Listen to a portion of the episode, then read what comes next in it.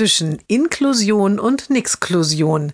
Jeden Montag eine neue Geschichte im Blog von Kirsten mal zwei. Heute und dann haben sie mich einfach allein im Raum stehen gelassen und gesagt, ich soll doch mit den Kindergartenkindern mitsingen. Das Mädchen war hell empört vom kirchlichen Kinderchor zurückgekommen, in dem sie gemeinsam mit ihrer Zwillingsschwester singt. Eigentlich probt der Schülerchor in einem barrierefreien Raum, aber letzte Woche hatte der Chorleiter spontan mitten während der Probe mit der zweiten Chorgruppe gewechselt. Deren Proberaum hat einen Flügel und die bessere Akustik aber der Raum liegt eine halbe Treppe tiefer, unerreichbar für das Mädchen in ihrem E-Rolli.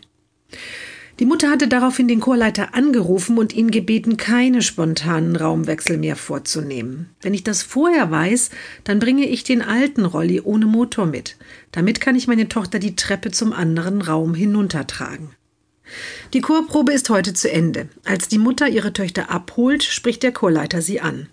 Ähm, ich habe noch einmal über Ihren Anruf nachgedacht. Das ist mir einfach zu viel Planungsaufwand. Ich kann schließlich nichts dafür, dass es so kompliziert mit Ihrer Tochter ist. Außerdem hatte ich Ihnen damals gleich gesagt, dass ich sie nur nehme, weil die gesunde Schwester schon hier ist. Die Mutter drückt ihre Töchter an sich und schaut den Chorleiter entsetzt an. Doch der ist nicht zu stoppen. Also normalerweise hätte ich überhaupt kein Kind im Rollstuhl aufgenommen. Die Belastung durch sowas ist einfach viel zu hoch. Und etwas leiser fügt er noch hinzu. Das wird man bei aller Rücksichtnahme doch noch sagen dürfen.